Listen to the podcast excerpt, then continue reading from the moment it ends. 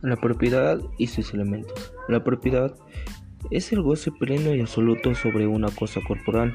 El derecho de propiedad es aquel de virtud del cual las ventajas se puede procurar. Una cosa son atribuidas de una persona directamente. La clase de propiedad, la copropiedad, también llamada condominio, es la particular situación jurídica en que dos o más personas tienen en común la propiedad de una cosa que configura lo que en la actualidad se denomina condominio. Modos adquisitivos del derecho civil.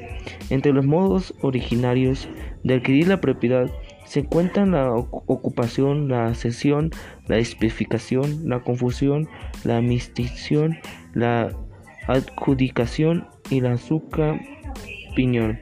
Entre los modos derivados de sucesiones a particulares entre vivos con el sujeto que adquiere la propiedad para respetar los derechos reales. Bueno, eso sería todo.